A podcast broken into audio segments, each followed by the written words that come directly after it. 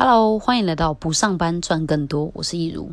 今天的节目我会提供三个重要的指标来帮助你检视你自己是不是能够成为一个合格的自由工作者。你厌倦了每一周都要经历星期一症候群吗？今天就来做一个自我评量吧。回顾过去十年的自由工作经验，如果你问我想成为一个自由工作者的首要条件是什么，那我应该会说是对有限资源的管理能力。以前我是一个重视创造大过管理的人，可能因为还很年轻吧，不觉得时间、体力、精力是有限的。年轻气盛的时候，也觉得钱再赚就有，看的跟想的都还不够远。既对有限资源没有正常的认知，也不懂得管理的重要，所以付出了很多惨痛的代价。不过，通常在你用力跌倒的地方，都是你学习跟成长最多的地方。所以我用血泪换来的经验，大家可以认真的听一下。接下来我要跟大家分享的这三个指标，你可以用来检视自己是不是已经具备了这些能力。如果目前还没有的话，也没关系，至少你知道你自己要往哪个方向努力了。那这三个指标呢，分别是财务管理、时间管理，还有能量管理。虽然他们看起来是三个不同面向的事，但三者其实是会互相影响的。举例来说，作为一个自由工作者。如果你的财务管理不太好，会很直接的影响你的能量状态，因为你会有一些焦虑或者是恐惧的情绪，让你开始想要逃避，去做一些能让大脑放空、不要面对现况的事情，比如说追剧啊、打游戏啊、睡觉，或者是漫无目的的划手机。而我们又不像是上班族。有老板规定你说你要几点到做什么事，几点才能回家，就会很容易陷入什么正事都没有做，一整天就过去了。到了应该休息的时间，又因为觉得白天好像没做什么事，所以一直迟迟拖着不愿意去睡觉。熬夜过后，隔天又睡到中午才起床，影响作息，工作效能变差，最后影响为财务甚至健康，成为一个可怕的负向循环。不过大家也不用太害怕啦，因为并不是说每一个人都会经历这么恐怖的过程。只要你具备或者是开始预备我接下来说的这三种技能，就能够绕开这些路路障，更平顺安稳的朝向充实、快乐又有钱的自由工作者之路迈进。那也希望我自己流过的泪可以让你们少走一些弯路。这样，那我们就先来讲一下第一个指标——财务管理。我主要把它分成三个部分来讨论。一是对金钱流向的意识，那什么是对金钱流向的意识呢？翻译成人话就是，你知道自己的钱都花去哪里了吗？比如我问你每个月花多少钱在伙食费上，或者是上个月你有没有额外支出？还有你上个月的总收入扣掉总支出的差额或者是余额是多少？如果这三个问题你都回答不出来，甚至对于问题本身都没什么概念的话，那你可能就要小心了。这个指标已经开始亮起了红灯。那要培养对金钱流向的意识呢？记账其实是一个很好的方法。那现在有很多记账软体可以使用，有的还蛮有创意的，就是你每花出去一笔钱，都会被妈妈碎念啊，或者是可以用你储你的储蓄来盖一些房子或城堡之类的。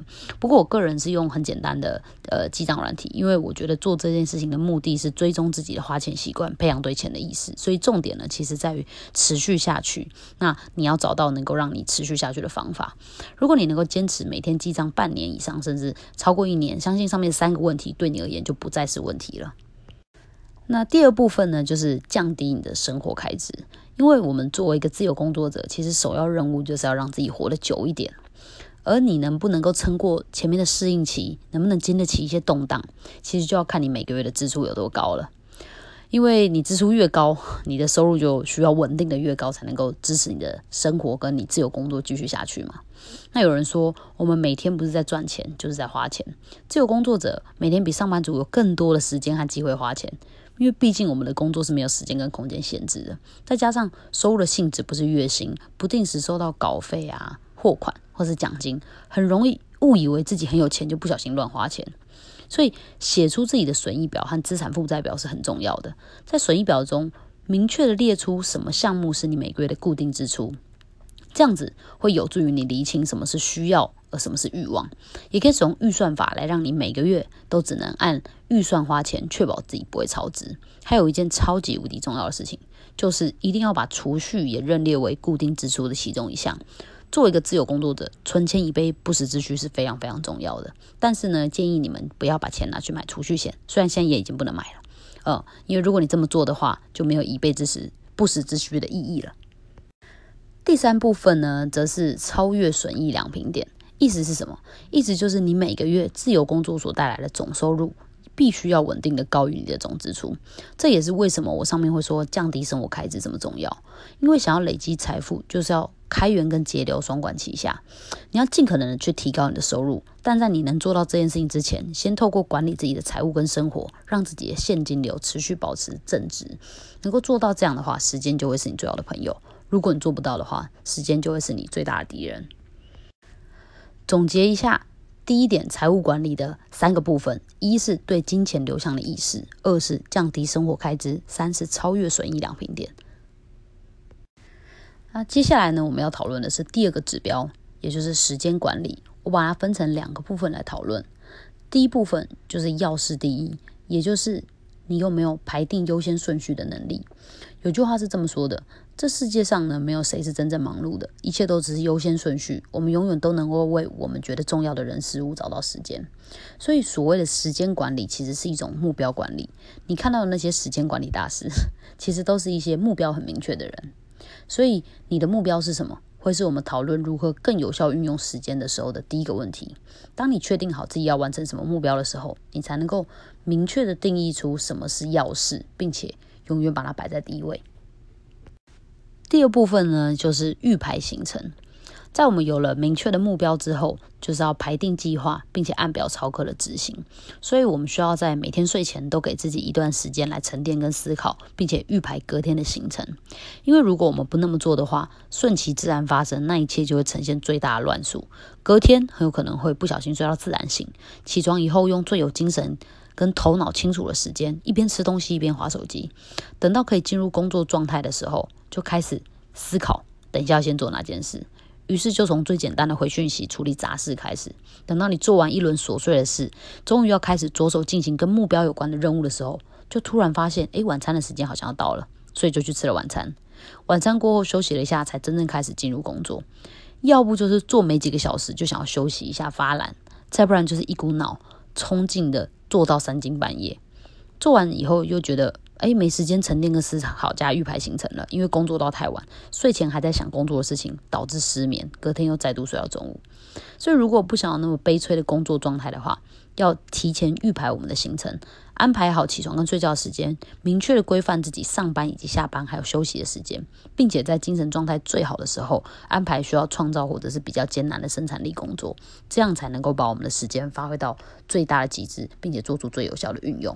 所以呢，总结一下时间管理这个部分，就是要事第一，你必须要有排定优先顺序的能力；第二个就是预排行程，让你的每一天都在有规律的情情况下进行。然后才能够确保你能够一直都是很有高效的生产力的产出。那接下来呢，就是最后一个指标了，也就是能量管理。一般来说，我觉得会影响能量的事情，不外乎就是跟钱有关的，或是跟感情有关的，跟健康有关的，还有跟意义与价值感有关的这四种。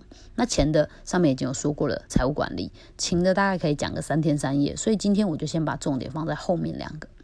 那作为一个自由工作者呢，有健康的身心状态其实是很重要的，因为那是我们最重要的资产。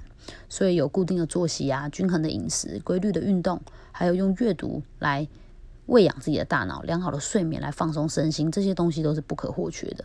那除了外在的健康以外，内在也很重要，但这个东西却常常会被人忽略。《复利效应》这本书我们有提到。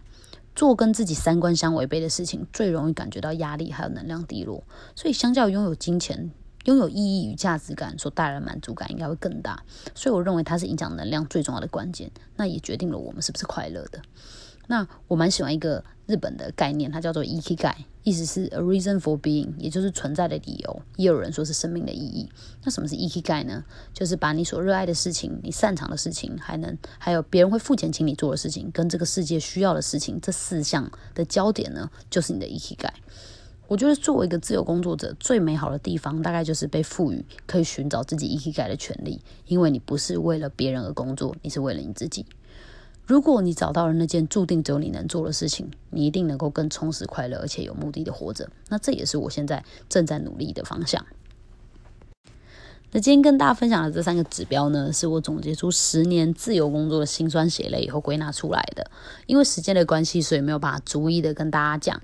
呃每一个指标要如何量化跟培养。那在之后的节目当中，我会呃呃一一的分享。这样我自己也还在学习如何让自己活得更好，变得更有效能。要做到其实确实是不太容易的，但我觉得它是一件非常值得的事。我们常常听说自由是建立在自律的基础上，所以当我们懂得更高效的自我管理的时候，就不再需要被别人管理，或者是被工作捆绑，可以真正的感受到自由和工作的美好。那今天的节目就差不多到这边喽，希望今天的内容对你有帮助。如果你想了解其他不上班赚更多的秘密，欢迎按下订阅。我们下一期节目再见喽。